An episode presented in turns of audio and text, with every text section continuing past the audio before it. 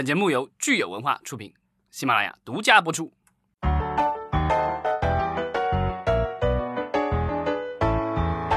欢迎大家收听新一期的《影视观察》，我是老张。大家好，我是石溪。今天是三月二十三日，周一。嗯，大家不知道周末过得怎么样？有没有出去大口呼吸新鲜空气啊？反正我是出去戴着口罩转了半天。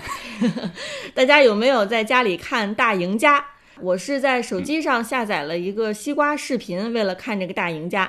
对我是在抖音里看到了他的宣传片，嗯，就只一一点点片段了，嗯，那几个片段还比较搞笑，但具体片子怎么样我不知道了，还没看全全片呢。所以实话实说，老张，你是不是看了泰囧之后，就对大赢家的囧妈你说是吧？啊，囧妈之后看了囧妈之后，是不是对对大赢家的期待值就没有那么高了？对，因为国产喜剧，我我基本上一般都不会期待太高的。嗯，我其实是呃看了在手机上看了之后呢，我会觉得说，呃，在小屏幕上看这样一部电影呢，观影的体验不是特别的好，没有那么多的特写。我觉得就是在小屏幕上的这个影视内容，其实还是有它的独特性的。如果你不是为了小屏幕打造的内容，小屏幕上看是对于观众来说，这个注意力的要求是太高了。我觉得是因为你没有去下载人家的官方这个 TV 版的 APP。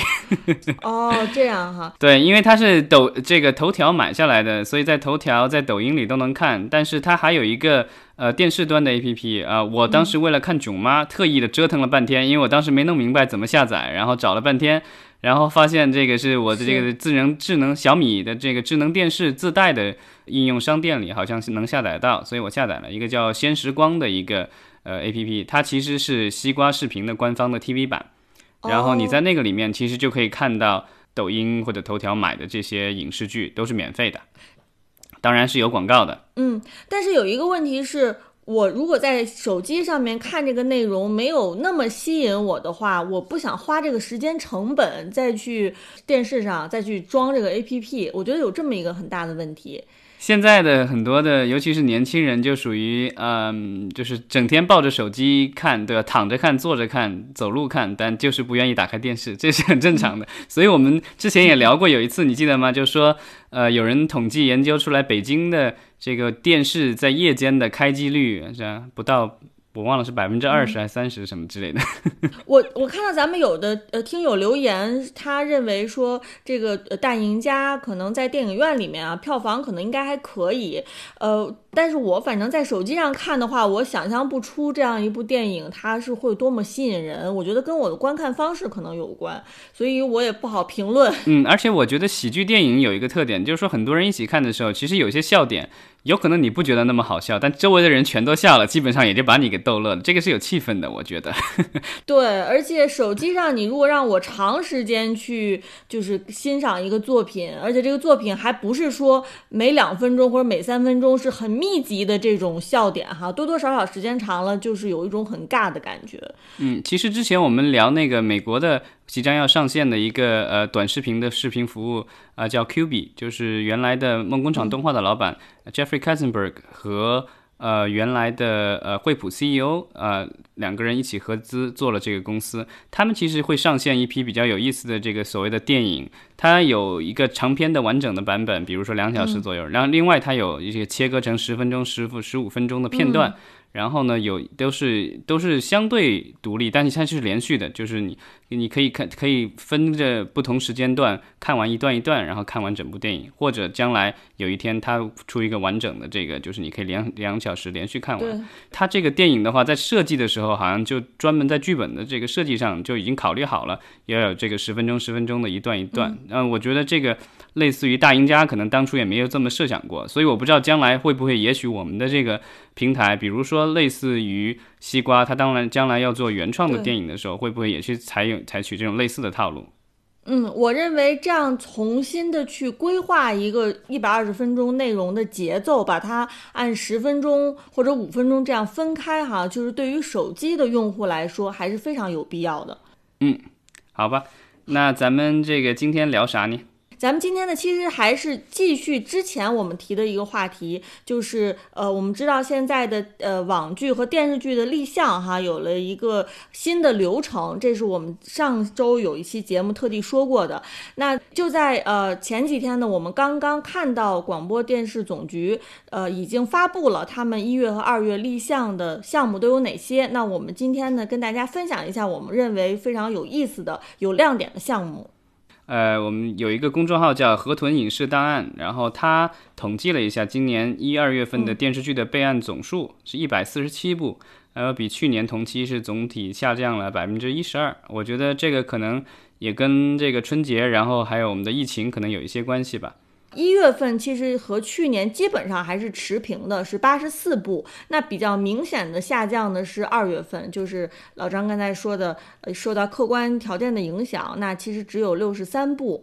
呃，我觉得可能疫情可能是一部分影响，另外就是也也有可能是源于这广电现在这个新的要求，就是备案的时候需要签一个这个承诺书，承诺已经有完整的剧本。是，呃，这一年多来的趋势，反正是越来越明显，就当代现当代题材的话，现已已经是唱主流了。没错，尤其是一些当代的都市剧，占比占的比较高。嗯，那咱们就是可以迅速的过一下，就是我们觉得比较有意思的一些项目吧。好的，我看到的是最有意思的是这个咱们这个芒果影视哈，芒果影视呢，它立项了一个让我看起来是求生欲非常强的，叫《百炼成钢》的近代革命题材的电视剧。嗯，有点像是献礼片，然后它的这个故事结构也比较有意思啊。他有一个一九二一年的进步学生邓永先。然后加入共产党了，进入去地下工作。然后一九四九年，啊，有一个侦察营长赵立飞，然后带领战士们抛头颅洒热血。然后一九六六年，有一个初中毕业生，然后响应毛主席号召上山下乡。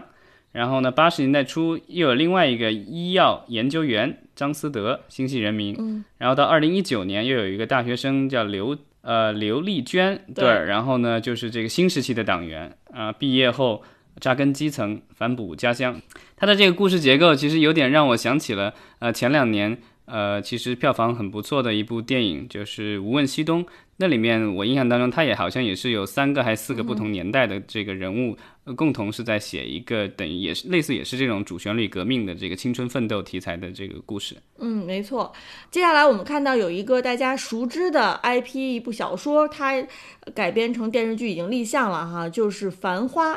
这个《繁花》的话是我们的大导演王家卫导演拿下来的一个项目，然后好前几年就已经把小说买下来了，然后之前一直说要开拍电影，但是电影迟迟开拍不了。然后呢，这个剧其实也传了好几次要开拍了，然后男女主角也传了很多次了。最近传说的好像应该是胡歌、马伊琍，如果没记错的话。嗯。呃，因为这个故事是在上海，然后理论上的话，这个好像原著小原著小说我没看过，但是我看了一些介绍。好像原著小说里应该是用用了大量的上海方言的，所以应该是要讲会讲上海话。那马伊琍和胡歌显然是符合这个条件的，所以我不知道这个剧的话会不会也是像小说一样的去大幅的大幅的去呈现这个原汁原味的上海话。嗯，而且不知道王家卫会不会在这个剧里面担任一些监制啊之类的一些工作。嗯，对，这个小说是他拿下来的，所以我觉得他应该是监制或出品人之类的吧。而且这次的报案的这个机构也特别有意思，就叫上海繁花里企业发展有限公司，感觉就是专门为了这个项目而设立的一家公司。没错。然后接下来我们看有一部叫《天火大道》的科幻题材的电视剧，哈，呃，这个是非常有意思的，因为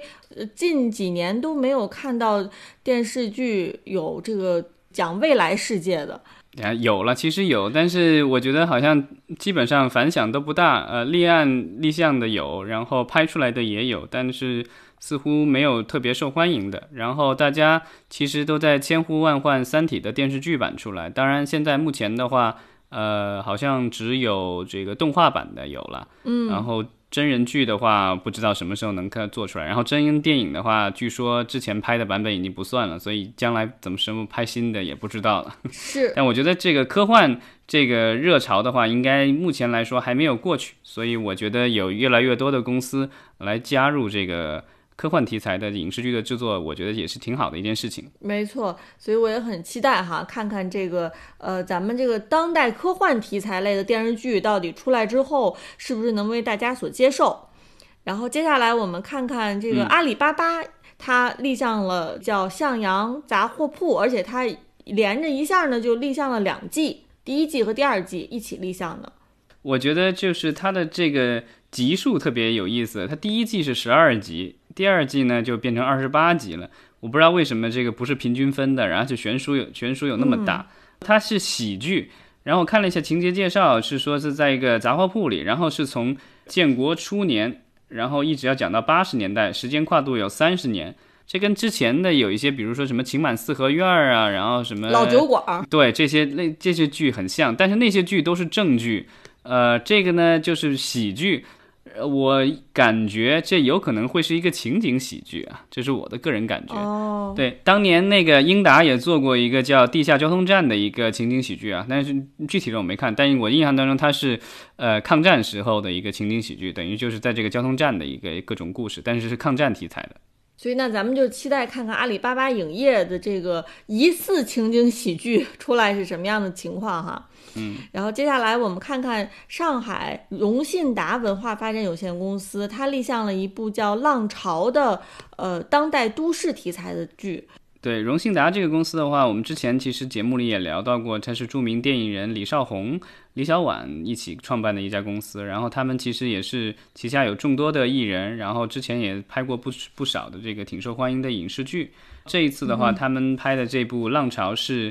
呃当代都市题材的，情节感觉就是在电信领域的这个创业的史的一个故事。然后当然到最后的话。呃，是事业成功了，然后让中国站在了通信领域的世界之巅。对，这几几个好朋友一起创业，然后这这样的一个故事。嗯，我们再看接下来呢，是有一部叫《顺义妈妈》的电视剧啊，这个是蹭热点。最近这个顺义妈妈，关于顺义妈妈的故事非常火，是由上海耀客立项了。我们说这个网络上的事情啊，非常的火，但是可能是没有这个。知识产权，所以是任何一个公司都可以拿来立项，对不对？所以我们看到是上海药客先用顺义妈妈来 立了一个电视剧的项目。对，而且这个就是呃，这个顺义妈妈，我看了一下情节，跟咱们在之前比较热的那个公公众号的那个帖子里的写的这个内容，其实相差还挺远的，因为那个里面写的那个妈妈都基本上就是可能在家的全职妈妈，或者有一些是这个所谓的。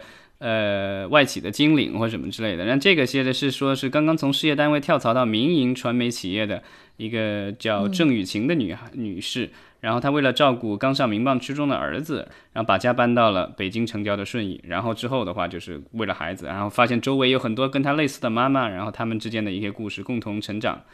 嗯，这个其其实我觉得还挺主旋律、正能量的。看起来，我觉得这个呃价值观导向其实有点过时，因为它这里面说的是全职妈妈呢，其实是担负起家庭和子女教育的重担，为在外拼搏的家人打造出一个稳定的大后方。我觉得这个好像离我们这个比较流行的这种呃价值观有点远。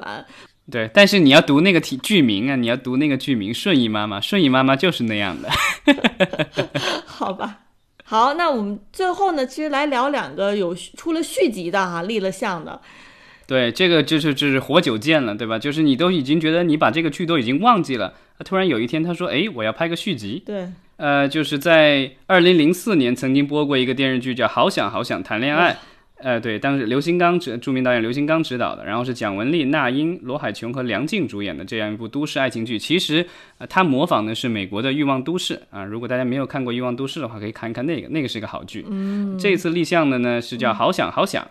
啊，片名上少几个字。嗯，报备的这个机构是北京新印象文化。这个新印象文化，其实我们之前在节目里也聊到过，它其实是著名导演管虎和他的太太梁静。女士的这共同的公司，所以呢，这个就是我们这个上一部电视剧的这个女主角上出来了，她肯定这次肯定，我觉得她应该是会回来演，然后也同时也是作为制片人和出品人。然后你一看这个情节介绍，也是十五年前几位闺蜜好友，这个谭爱玲、呃黎明朗、毛娜和陶春相继步入稳定的婚恋关系啊，就这其实就讲这个原来那个电视剧发生的故事，十五年之后，这些人现在在干嘛？嗯，这有点像最呃最近这个美国的美剧《老友记》哈，呃几个主演他们又重新聚到一起，然后给大家呈现一个新的，就是多少年以后几个人在一起这个。但那个那个剧还真不是你理解的那样的，因为那个好像他们现在要新拍的，应该只是有一集，然后呢不是剧情类的，所以是没就是不是那种按照剧本演的。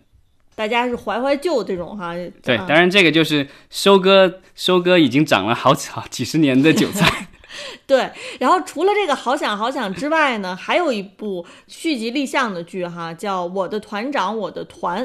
战至终章，这个是现在的剧名。当年我的团长我的团也是火了一把，对吧？段奕宏他们演的，啊，然后张译，然后这一次立项的这个单位叫北京安瑞影视啊，就是我看这个网上有人说了，这个公司其实就是张译自己本人的公司，演员做的很成功，对吧？然后所以成立公司，然后要把这个当年自己把自己算是捧红的一个剧，然后再再拍个续集。是那个就是我的团长我的团，当时是在。呃，讲的是抗日战争的故事，然后这个写的是已经变成了这个解放战争时期了。嗯，看起来现在我们已经有一些公司是把以前很多年前的这个 IP 来来刨一刨啊，看看还有哪些能够拿出来，呃，可以做做翻拍或者做做做做这个续集，这倒也不失是不失为一种创新的方式。对啊，这个我觉得就是这个品牌，既然大家已经熟悉了，你再拍一个，只要不要太烂，我觉得还是有挺多人，就是原来的那些粉丝会来捧场的。好，那我们今天就聊的差不多了，大家也可以给我们留言说一说你对哪一部哪一个项目是有所期待的。嗯，好，嗯，明天同一时间再见。明天再见。